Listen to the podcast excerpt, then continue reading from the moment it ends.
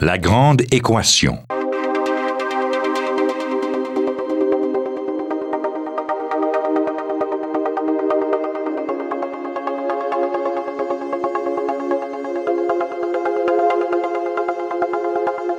Ici Normand Mousseau. Bienvenue à La Grande Équation. Aujourd'hui, rouler à l'électricité, est-ce une bonne idée pour le Québec?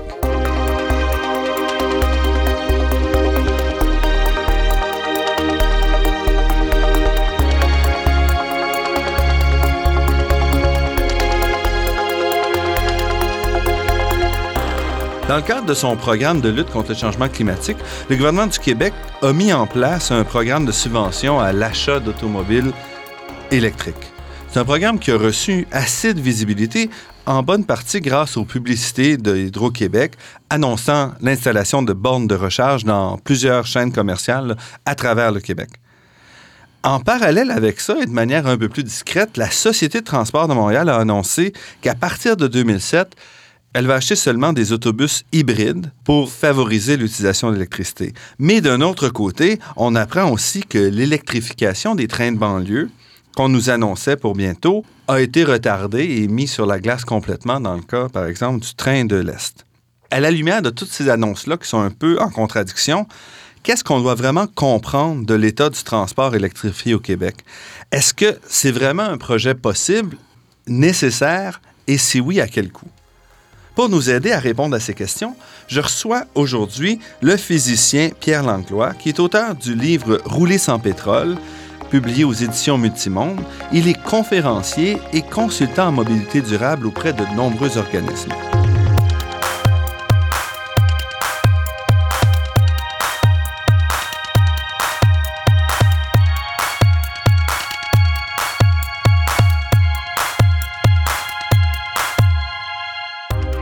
Pierre Langlois, merci d'avoir accepté notre invitation. C'est un grand plaisir. Pouvez-vous nous tracer un petit peu euh, le portrait du transport au Québec? C'est quoi la proportion d'électricité actuellement dans le transport? Oh, elle est très faible. Essentiellement, elle est reliée au métro de Montréal au niveau de l'électricité. Donc, je n'ai pas le pourcentage exact, mais euh, on peut dire qu'il y a 4 millions et demi de véhicules au Québec euh, personnels légers, ce qui représente un parc quand même considérable à électrifier. Donc, c'est un gros défi hein, et ça va, ça va pas aller très rapidement. Et du côté des trains, où est-ce qu'on en est au Québec?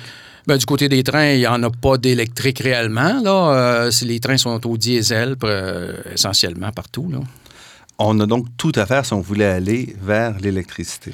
Oui, oui, mais c'est un, pari gagnant pour le Québec. C'est quadruplement avantageux pour les Québécois.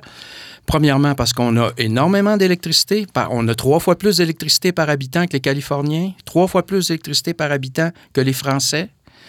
On a une électricité qui est pas polluante, qui est bon marché, et en plus, le Québec importe 100% de son pétrole de l'extérieur du territoire québécois. Même si le Canada, comme tel, est un pays exportateur, au Québec, on importe principalement de, de l'Afrique du Nord et puis euh, de l'Angleterre, en fait, de la Grande-Bretagne, de, la Norvège et du Mexique. Et comment on se compare avec les autres pays dans le monde en termes d'électrification de notre transport? Oui, bien là, évidemment, on n'en est qu'au début. Là. Je, peux vous donner un exemple. OK? Euh, aux États-Unis, qui est un marché assez bien connu, l'année passée, il s'est vendu euh, essentiellement 9700 euh, volts. Et Volt qui sont? Non, 9700 euh, Nissan Leaf, qui est une voiture toute électrique, et euh, 7700 euh, Chevrolet Volt, qui, sont, des voitures, la Nissan Leaf, et, Nissan Leaf est une voiture toute électrique, donc il n'y a pas de moteur à combustion dedans, 160 km d'autonomie. En principe, en été, sur du plat, puis quand toutes les conditions sont bonnes. La Chevrolet Volt, c'est une hybride branchable. Donc, euh, lorsqu'on a fait le 65 km à l'électricité. On peut aller jusqu'en Floride si on veut parce que le moteur à essence va démarrer à ce moment-là. Mais on va quand même faire 80% des kilomètres à l'électricité. Donc, ces deux voitures-là, c'est les deux technologies qui s'en viennent. Et ce qu'on constate, c'est que oui, la voiture tout électrique, la Leaf, a pris le devant en 2011, mais par contre, maintenant, en 2012, les quatre premiers mois, il y a eu seulement 2000 ventes par rapport à l'année passée, qui était, enfin, qui était 9000 quelques dans toute l'année. Et donc, il y a comme une stagnation Mais pour les voitures Est-ce que c'est électriques? beaucoup, 2000 voitures? Ben, aux États-Unis, écoutez, il y, a, il y a 250 millions de voitures. Donc, on voit qu'on est réellement au, au tout début. Là. Au Québec, c'est pareil. Là, je n'ai pas les chiffres au Québec, mais il y a sûrement moins de 1000 véhicules qui ont été vendus. euh, Donc, on parle de l'ordre de un véhicule sur 100 000 à peu près qui soit électrique. euh, Ouais, ben, à 10 là, par 100 oui, 000. c'est sûr. on envisage, la, la nouvelle politique du Québec voudrait bien qu'on ait un véhicule sur quatre à l'électricité qui soit vendu en 2020. C'est-à-dire que quand je dis à l'électricité, c'est soit tout électrique ou hybride rechargeable, comme la Volt. D'accord. Et au niveau mondial, présentement, l'essentiel du transport électrique se fait par des systèmes ferroviaires, que ce soit métro ou train? Est-ce que Oui, c'est une bonne... Ou, ou euh, tramway, essentiellement. là. Euh, oui, par exemple, en France, euh, on a pris un engagement de- d'installer 1500 km de plus de lignes de transport collectif en site propre. Ça peut être un métro, un tramway ou un, un, un busway, comme on dit aussi. Donc, euh, c'est des, des sites où les automobiles ne circulent pas. Et ici, on parle de technologies qui sont au point depuis plus de 100 ans. Oui, oui, absolument. En termes de nouvelles technologies, la part est donc encore très, très faible. On ne peut pas dire qu'on a vraiment fait le saut, si on veut, dans une euh, utilisation euh, plus moderne de l'électricité dans le transport. Non, parce que euh, faut regarder comment s'est comportée l'introduction, par exemple, de la, de la Prius. La première euh, réellement voiture hybride.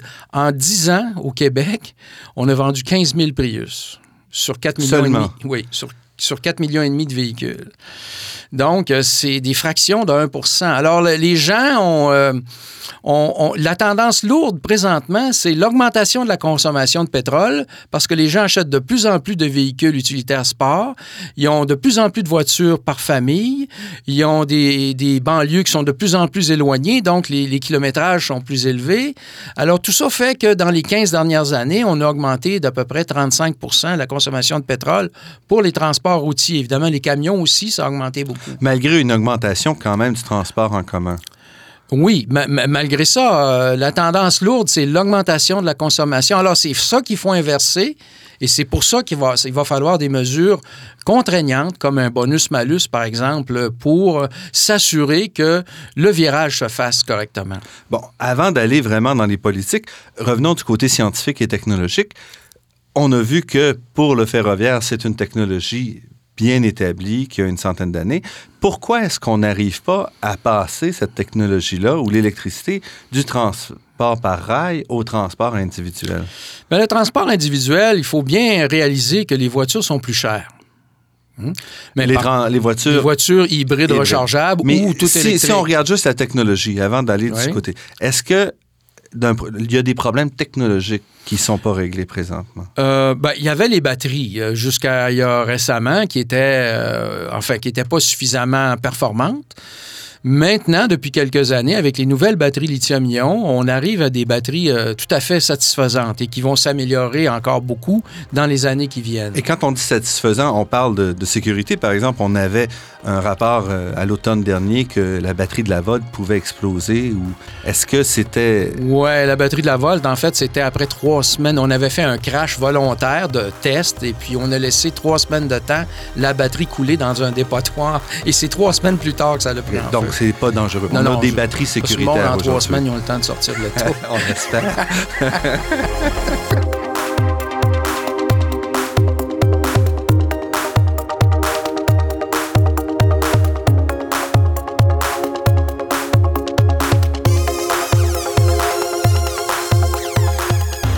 Ici Normand Mousseau, vous êtes à La Grande Équation sur les ondes de Radio Ville-Marie et nous parlons voitures, mais voitures électriques et transport électrique avec Pierre Langlois. On parlait donc, on commençait donc à parler un peu de la question technologique. Vous dites que ce qui nous limitait jusqu'à présent, c'était l'accessibilité à des batteries, à du stockage. Oui, il y a ça, d'une part. D'autre part, comme je l'ai expliqué aussi, le prix, euh, les voitures euh, sont plus chères. Alors, c'est sûr que ça prend des aides euh, pour l'acheter au début. Et combien plus cher? Ben, regardez, la Volt au Canada doit se vendre aux environs de 45 000 Et Alors, c'est une sedan. euh, oui, donc c'est une voiture pas c'est pas une voiture intermédiaire et plus entre compact et intermédiaire.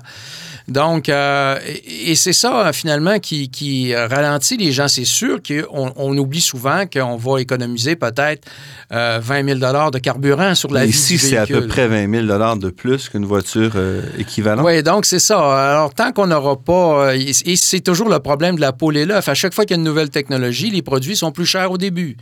Et euh, avec la, la production de masse, c'est sûr que le, le prix euh, va en descendant. Et qu'est-ce qui est cher dans une voiture électrique? La batterie, 15, 15, euh, c'est 20 000 pour une batterie, grosso modo, là, dans une voiture qui va faire. Une voiture toute électrique qui va faire 150 km, mettons, d'autonomie. Comme la- 20 comme la Leaf. c'est- à peu près 20 000 pour la batterie. Mais dans un 15. cas comme la GM où la batterie est quand même la moitié de ça, Euh, c'est ça le problème, le GM, c'est que je crois que là, évidemment, il y avait des batteries qui étaient disponibles sur le marché à ce moment-là, mais ils ont pris une batterie qui est beaucoup trop grosse pour le kilométrage qu'ils font parce qu'ils ont voulu qu'elle elle dure plus longtemps. Donc, c'est une, technique connue. On, on ne n'utilise pas la batterie en entier, c'est-à-dire qu'on prend peut-être 50% 60% de sa capacité. Comme ça, on, on permet à la on batterie de évite de plus la longtemps. décharger au complet, puis ça. on évite de la charger au complet. Donc, ça veut dire que la batterie est presque deux fois plus grosse que nécessaire. Avec les nouvelles batteries qui s'en viennent, comme celles qu'on a développées à l'IREC, entre autres, au titanate de lithium nanométrique, ces batteries-là peuvent être déchargées jusqu'à zéro et euh, rechargées jusqu'à 100% en moins de cinq minutes. Et ça, euh, euh, 100 000 fois. Donc, On peut donc dire que les batteries restent encore le défi technologique et que celles qui sont sur les routes aujourd'hui ne sont pas encore celles qui vont permettre à- de populariser la voiture électrique. Ben, celles qui sont sur les routes sont, sont très acceptables, là. on s'entend. Là. Ça va s'améliorer et en s'améliorant, ça va faire descendre les prix. C'est ça aussi qu'il faut comprendre. Mais c'est dans la question de prix. Donc, oui, elles Ouais. sont acceptables d'un point de vue technologique. Elles Oui. font le travail. Elles ont une durée de vie qui est équivalente à celle de la durée de- du véhicule. Mais ça reste encore trop cher présentement. Oui, oui, définitivement. Et est-ce que vous pensez, vous voyez ça descendre? Parce que, comme vous dites, si on a vendu quelques dizaines de milliers de, volts, par exemple, cette année, ça ne sera pas suffisant pour vraiment amortir les, les développements technologiques. Oui, sauf que la Volt, ce qui est intéressant, euh, la Leaf, elle, commence à plafonner aux États-Unis, mais la Volt, elle, double ses ventes par rapport à l'année passée. Ça, c'est le- le- le- Donc, l'hybride branchable, en réalité, va être euh, la solution, euh, beaucoup plus que le tout électrique dans les 20 prochaines années, justement parce que la batterie est beaucoup plus petite. D'accord. Donc, parlons un petit peu de ça. Vous avez mentionné la Leaf qui est une rechargeable. Vous venez de mentionner la Volt qui est une hybride branchable. C'est quoi la différence entre ces deux. Bon, modèles-là? La Leaf, qui est une voiture qu'on appelle tout électrique, n'a pas de moteur à essence. C'est seulement une batterie qui fournit les moteurs électriques. Donc, quand la batterie est vide, la voiture On s'arrête. arrête. Et ça prend des heures à la recharger, présentement. La Volt, c'est une batterie, au lieu de faire 150 km, elle va faire 60 km à peu près. Et lorsque la batterie a, dépassé son 60 km d'autonomie, le moteur à essence embarque, fait fonctionner une génératrice qui fournit l'électricité au moteur, Donc, le moteur reste un moteur électrique. Et Oui. ce qu'on a, c'est une génératrice. qui va occasionnellement euh, fonctionner. Et certaines personnes vont presque jamais mettre d'essence dans l'auto. Et en fait, qui a l'avantage aussi de rouler à un- une seule vitesse, donc d'être plus optimal qu'un moteur à combustion Oui, ça- qui doit ajuster avec la, la demande là, de la puissance. Oui, oui. Donc ça, c'est la solution. Pourquoi? Parce que la batterie est plus petite. Euh, et on a justement, la batterie étant plus petite, ça prend plus de puissance pour un même euh, poids. Mais avec les nouvelles batteries qui s'en viennent, c'est ce- exactement ce qu'on a. Et là, ça permet, à la limite, de charger à la maison, d'aller au travail, de charger au travail. Donc, on peut mettre une batterie deux fois plus petite, disons 30 km d'autonomie, et on va pouvoir faire 60 km par jour à l'électricité. Alors ça, ça coûte pas mal moins cher et ça va permettre aux hybrides branchables, il y a plusieurs modèles qui s'en viennent dans quelques mois, Euh, la Prius branchable comme telle de Toyota, la Hyundai s'en vient aussi avec un modèle, Euh, la Sonata qui va être branchable aussi, il y a Honda qui s'en vient avec un modèle aussi branchable, hybride branchable. Ils ont tous Ford, la, la- Et tout ça va se en vendre dans la gamme de prix de, de Ben, les- la Volt ou? Euh, moins parce que essentiellement la batterie va permettre seulement 20 km d'autonomie, 20 à 25 km d'autonomie au lieu de 65. Donc on On pourrait diminuer de 10 000 quasiment le, prix de la voiture. mettons là. 7 8 000 dollars certains. Et là, ça sera plus intéressant pour les Oui, consommateurs. surtout avec les incitatifs qu'on a là, pour euh, aider à l'achat, quoique c'est seulement pour 10 000 véhicules au Québec, ce qui est déplorable, avec un véritable bonus-malus. Tous les véhicules neufs euh, écologiques pourraient bénéficier d'un rabais, pas seulement les 10 000 premiers. Mais ce programme-là, justement, du gouvernement du Québec, qu'est-ce que vous en pensez comme euh, en tant que, spécialiste sur la question d'automobile? Est-ce que présentement, le modèle qui favorise énormément la voiture électrique, donc vous semblez dire que c'est pas la voiture électrique qui est vraiment la solution présentement, c'est la voiture hybride rechargeable? Pas pour les 20 prochaines années, parce que la batterie est trop lourde aussi. C'est pas seulement qu'elle est trop chère. Euh, une batterie, pour faire, disons, si on voulait avoir une autonomie raisonnable de 400 km là, pour remplacer à peu près toutes les utilisations d'une voiture normale, ben 400 km, la batterie pèserait, euh, elle aurait une masse de 800 kg. Donc 10 adultes de 80 kg qu'il faut traîner en permanence, alors que dans une journée, on fait rarement plus que 50, 60 km, alors qu'on peut recharger à tous les jours le soir. Ça, c'est pas aussi très euh, dire, ça, dépense beaucoup d'énergie pour la voiture inutilement. Ça, c'est une autre raison, le poids des, des, des, batteries. Il y a aussi la fragilité. Prenons en 98 la tempête du verglas. C'est pas seulement les, les, maisons qui auraient pu fonctionner. Le transport serait arrêté s'il fallait avoir seulement des véhicules électriques, entièrement électriques, j'entends, avec seulement qu'une batterie. Et euh, il y a donc il y a toutes sortes d'inconvénients à, la et, sans compter que ça prendrait une infrastructure de recharge rapide pour tous les véhicules si on n'a plus d'essence, si on a seulement de l'électricité. Et cette infrastructure-là coûterait euh, énormément cher, alors qu'une hybride branchable, une prise de 120 volts ordinaire, puisque la batterie est, très, est plus petite, va être capable de se recharger en trois heures. Pour le transport personnel, donc la voiture hybride, c'est la solution pour les années à venir. Oui, je dirais pour les 20, la principale solution. Je ne dis pas qu'il n'y aura pas de, voitures électriques, mais ça va être plus des créneaux de niche, comme des voitures, de, des flottes d'entreprise de, où les voitures ne font jamais de grands voyages et reviennent au stationnement le soir avec un kilométrage connu. Donc, euh, là, on peut mettre des bornes de recharge à l'entreprise. On n'est pas obligé d'en mettre partout dans la ville. C'est ce genre d'application-là qu'on peut voir dans les 15-20 prochaines années.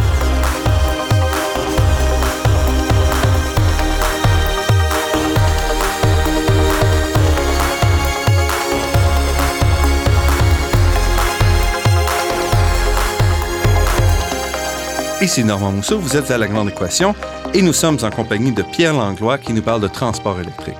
On a beaucoup parlé de voitures présentement, mais le transport, si on veut régler les questions de réchauffement climatique, par exemple, et les autres problèmes autour, le transport ne pourra pas être seulement du transport individuel. Absolument. En voiture. On imagine et on voit déjà, par exemple, de plus en plus des vélos qui vont avoir un petit moteur électrique pour aider à la propulsion jusqu'à des technologies de rail. Donc, si on met l'auto de côté et on regarde les autres, euh, les autres grandes questions, où sera le principal avantage de l'électricité dans les 20 prochaines années? Au Québec? Bon, c'est sûr qu'après la, voiture, euh, c'est le transport des marchandises. Hein. 40% de la consommation de pétrole des transports routiers est reliée au transport de marchandises. Et ça, euh, les 18 roues, les, Allemands, avec la, la, compagnie Siemens, entre autres, viennent de démarrer un projet pilote euh, pour faire comme un peu un trolleybus, c'est-à-dire mettre des fils ou des caténaires au-dessus des autoroutes, seulement les autoroutes, là, entre les grandes villes, pour que les camions puissent lever un pantographe et s'en aller fonctionner à l'électricité euh, entre Québec-Montréal ou entre les grandes villes. On ne mettrait pas ça dans les villes, c'est sûr, mais sur les grandes routes, là, ils consomment beaucoup. Ça serait ici des, des véhicules hybrides, mais sans batterie. Seulement oui, un moteur électrique. Oui, et, ça serait euh... comme la Volt, essentiellement. Ce serait un moteur, à euh, moteur diesel, dans le cas des camions, qui alimenterait une, euh, une génératrice qui rechargerait les batteries lorsqu'il n'y a pas de caténaire au-dessus de la route. Donc, il fonctionnerait avec un moteur à essence euh, en consommant moins, bien sûr, puisque ça serait un hybride. Mais lorsqu'il y a un caténaire, il y a un laser qui détecte automatiquement la présence du caténaire. C'est transparent, le conducteur s'en occupe pas, le branchement se fait automatique et ça ne consomme pas de pétrole. Euh, L'autre chose, c'est le transport en commun. Dans les villes, on ne peut pas s'attendre à faire des trolleybus partout. On peut faire quelques lignes. On l'a déjà fait Ouais. à Montréal. Oui, mais on, on peut faire quelques lignes de trolleybus, mais revenir dans les années 1950 avec des toiles d'araignée au-dessus de toutes les rues, je pense pas que les citoyens soient très d'accord avec ça. Alors, ce qui s'en vient, et que ça, c'est grâce justement à la technologie de batterie qu'on a développée au Québec, à l'IREC, entre autres, c'est des batteries dont je parlais tout à l'heure qui se rechargent très rapidement et un très grand nombre de fois.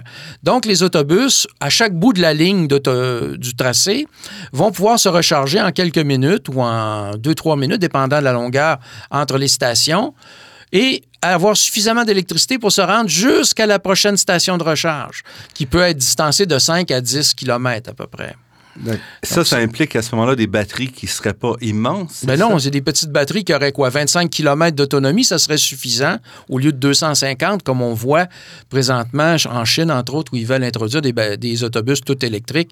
Ils ont des batteries avec des autonomies de 250 km. Et ça, ça abaisse les coûts, mais d'un côté, Ouais. on a besoin d'avoir une infrastructure de recharge. Oui, mais c'est très flexible. C'est un poste de recharge à tous les 5 à 10 km. C'est pas très exigeant.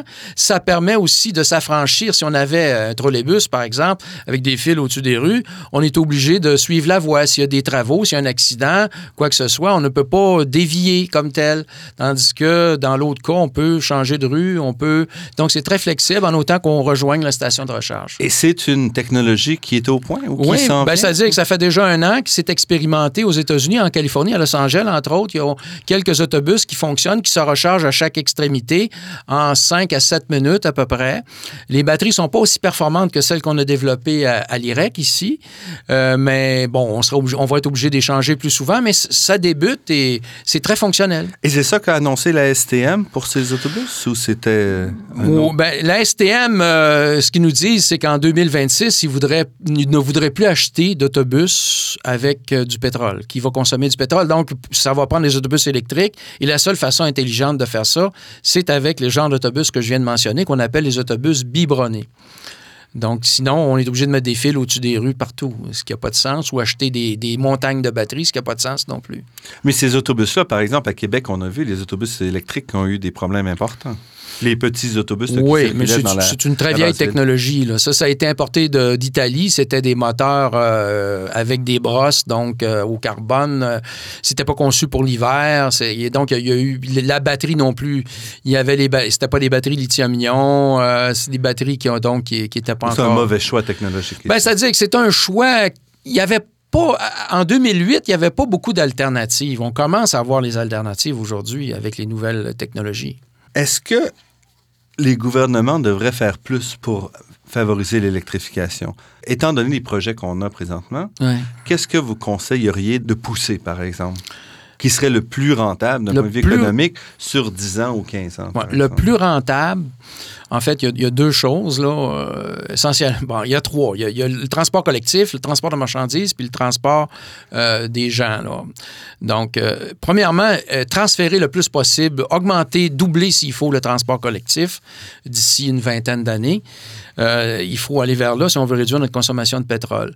Ensuite de ça, pour ceux qui ont toujours besoin de la voiture, eh bien, ça serait de faire mettre en place un, un réel bonus-malus, c'est-à-dire que lorsque vous achetez une voiture qu'on peut recharger la batterie, puis faire un, minimum de kilomètres avec, sur la route à l'électricité, ben à ce moment-là, on donne euh, 5 000 euh, pour aider à l'achat de ce véhicule-là.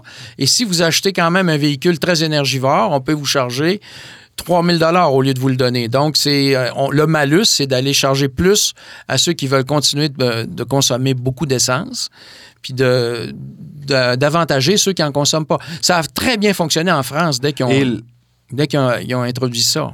et le troisième euh, point, rapidement? Ben, la marchand- pour les marchandises, c'est sûr, c'est qu'il faut tout euh, repenser la logistique à court terme là, des camions parce que euh, la consommation des camions a doublé depuis 15 ans à peu près et le nombre de camions n'a pas tellement augmenté.